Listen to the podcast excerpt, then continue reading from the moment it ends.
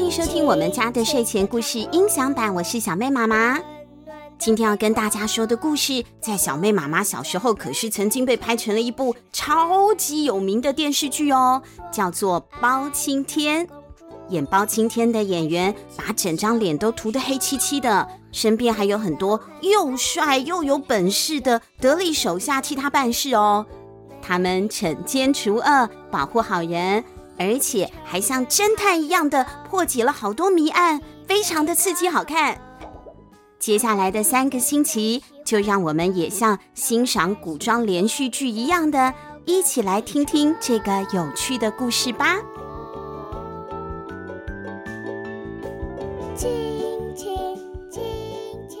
神探包青天，黑色预言第一集，文林伟俊，图于远黄，冬雨文化发行。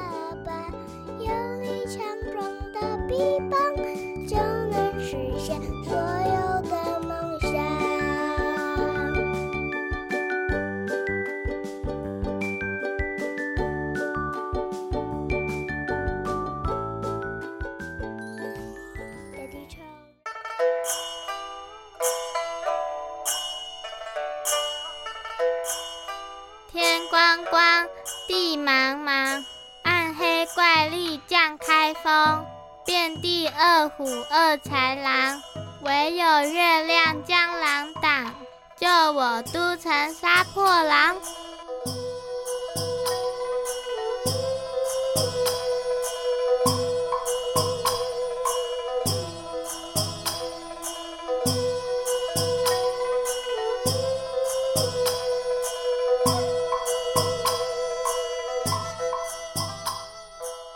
开封府，大宋最繁忙的城市，最近流传着一首童谣，内容是说，开封府将会有一股黑色的力量降临，把开封府啊捣乱，破坏了所有的秩序，还有凶恶的老虎和饥饿的豺狼将会满布城中，导致日月无光，人心惶惶，民不聊生。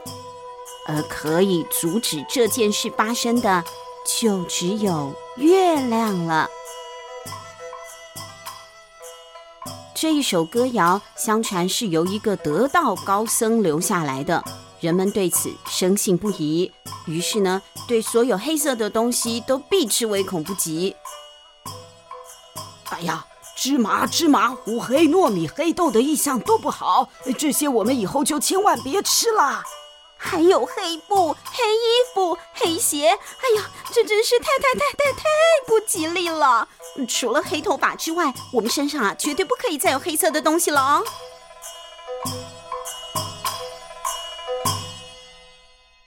这个黑色传说辗转流传到了皇帝的耳中。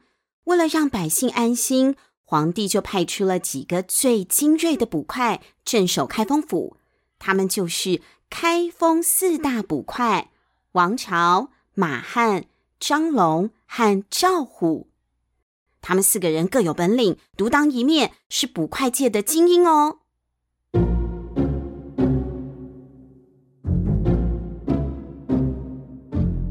王朝是四个人当中最聪明的，也是最冷静的一个。他善于易容，易容就是变脸啊，伪装术、跟踪。不动声色就能够用计谋引出罪犯，而马汉呢，他的身手敏捷，静若处子，动如脱兔，跑步的速度非常快，犯人只要被他盯上了，没有一个能够逃出他的追捕。张龙，他出水能跳，入水能游，善于水性，有一身好水功。在水中呢，游移的时候啊，就像一条蛇一样，灵蛇闪现。最厉害的战绩是他曾经在水底下埋伏了七天七夜，最后将想要坐船逃走的大盗缉捕归案。赵虎，老虎的虎，人如其名，他的身材魁梧，声如洪钟，力大无穷，擅长各门各派的功夫。传闻他曾经一个人力敌四十大盗，一人打四十个人呢，最后竟然把他们全部都收服了。自从这四大名捕来到了开封府之后，他们捉尽了恶人奸党，治安上啊好了不少，百姓就暂时放下了心头的大石头，开封府似乎又回到了昔日的繁荣安定。不过，他们四个是捕快啊，那换作现代的话，就是警察了嘛。那一个城市里，除了要有警察，还得要有管理这个城市大事小事的行政长官啊。现在这种人呢，可能叫做市长或是县长。那在古时候就叫做府尹了。只是万万没有想到，竟然传出了一个消息，哎呦！那个，这个就在大家呃黑色流言满天飞，人民连芝麻糊都不敢吃的节骨眼呐，朝廷竟然要派一名全身的皮肤都黑麻麻的人来上任呢。这个人叫做包拯，不是包子哦，是包拯。包拯将要到开封府的消息流传了一段时间，可是过了原定的上任时间了。这个包大人呐、还是没来。日子一天一天过去，农历新年倒是比包公来得更早。新春喜庆满意，开封府人人都暂时放下了心中的忧愁，开开心心的过新年。在市集中，人人都在庆祝新年，熙来攘往，人头涌动。而正在放年假的四大捕快也夹在拥挤的人群之中，他们呐、放假嘛，正在逛街呢。突然，小明的妈妈走到了四大捕快的面前，她呀看起来好紧张哦。她说：“呀，捕快大人，我家的小明不见了，你们可以帮我找一找吗？”听到小明的妈妈这样说，马汉呐、啊、就笑着安慰他：“哎呀，陈大婶，你看呐、啊，市集里整条街都是人，你们家小明一定是贪玩了。再多等一下，他玩够了，自己就会出来啦。”王朝也来帮腔，他拍拍小明妈妈的肩膀说：“是啊，是啊，您不用太担心了。”说罢，四大捕快又安慰了小明妈妈两句，就走了。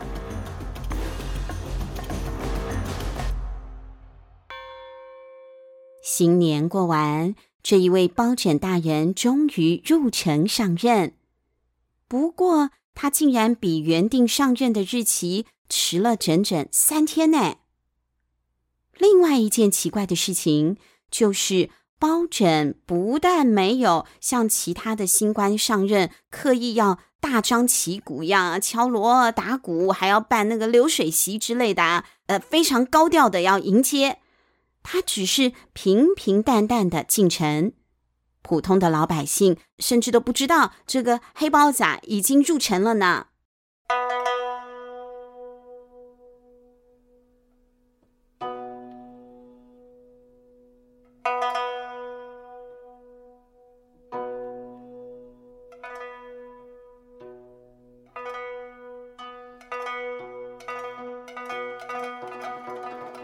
在公堂内，四大捕快一早就在殿前恭候。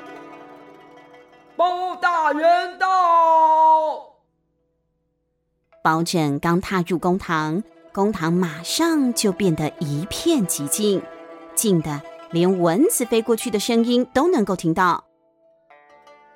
王朝、马汉、张龙、赵虎四大捕快现在啊，看的是目瞪口呆，因为。果然没有错，这一位包拯，他真的是比芝麻还要黑啊！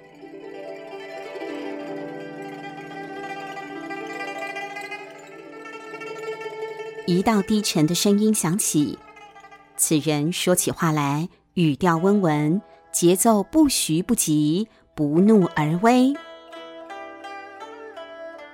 在下包拯，字希仁。泸州合肥人士，奉皇命接任府尹一职，你们可以称呼我为包大人。包大人，你好，在下王朝，其余三人分别是马汉、张龙和赵虎。我等接待不周，还请见谅。王朝首先回过神来，不要再注意那个黑芝麻了啊！他连忙向包拯请安问好。包大人，这里有一批公文，请包大人细阅。你们先把公文放下，我待会再处理。什么？包大人，您已经比原定上任的时间迟了三天。这些公文已经迟了几天了，再不批阅的话，可能会影响到民生的。张龙迟疑道。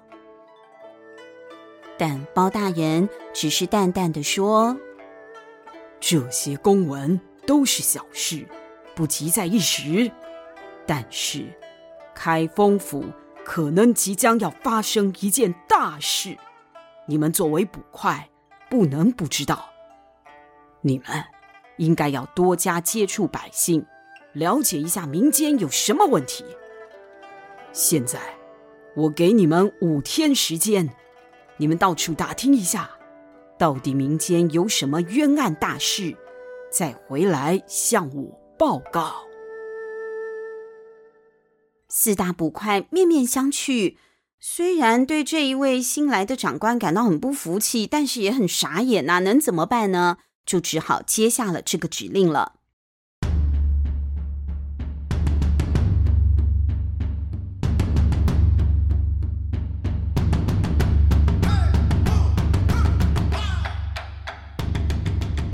四大捕快还是很有本事的，不到五天呐、他们就把开封府附近，甚至不要说附近了，蛋黄区外面的蛋白区，通通邻近地区的罪犯啊，都抓回来了。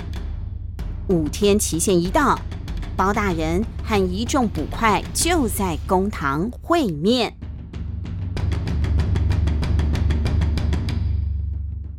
第一个说话的是赵虎，赵虎自鸣得意地说：“包大人，我们已经按照您的吩咐，一口气将所有的罪犯都捉回来了，而且呢，也接触了百姓。啊，他们说啊。”有很多很难判的案件要由你来判决，所以我们也准备了一些棘手的旧案件让你处理。哎，您说这都是小事，很容易解决嘛？好啊，呃，我们也会给您五天，在五天之内，请您把这些旧案件拿一并处理了，好让我们见识一下包大人你的厉害啊！哎呦，这是不是挑衅呢？不过。包大人不为所动，他看着案头上，就是他的书桌上，案头上这一堆旧的、新的公文文件，堆得像一座小山一样。他眉头一皱：“五天，我看处理这些小事，一天就够了吧？”包大人淡淡的说。四大捕快啊，愣了一愣，他们心里想：怎么可能一天呢？这里的案件堆得那么高，哎，十天都审不完呢。你这个黑芝麻包子啊，凭什么一天之内就要把所有的案子都解决？不可能嘛！但是包大人就接着说：“好，传召所有相关人等前来，让我逐个逐个审。”不消一会儿，所有案件的涉案人都聚在公堂附近了。他们等着包公断案。哇，这人数实在是太多了嘛，几百个案子呢！衙门一时之间呐，就被挤得水泄不通。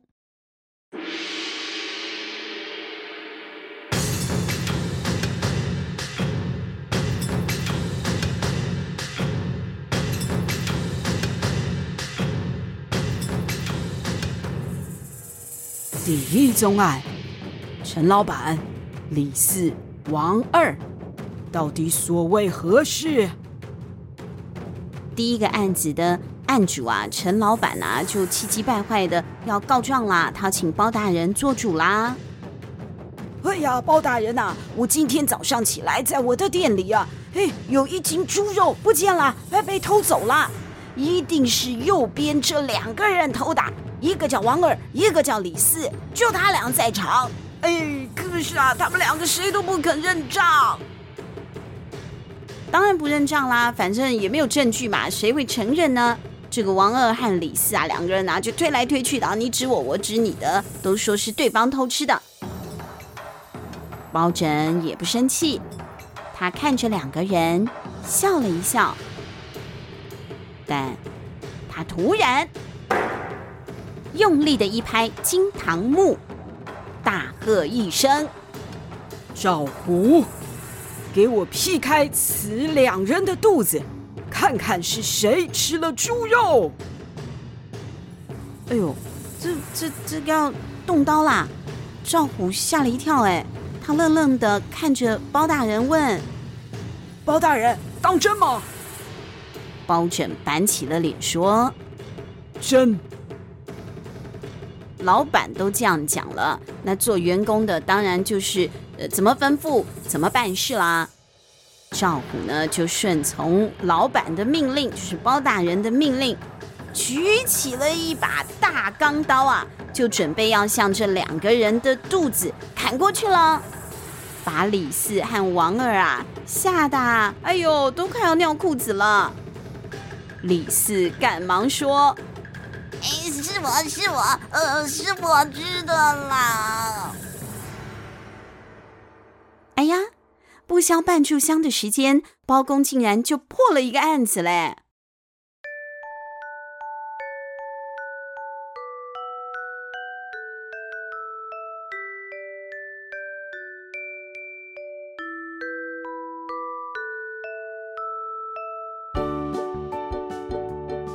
哇，这一位黑芝麻包子，包公包大人果然是很有本事哎！两三下，马上就侦破了一起案件，怪不得后世都叫他包青天。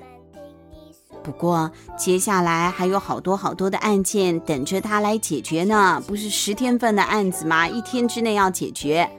尤其还有一件事情，小朋友你们记得吗？那个已经传遍民间不祥的色预言，这又该要怎么化解呢？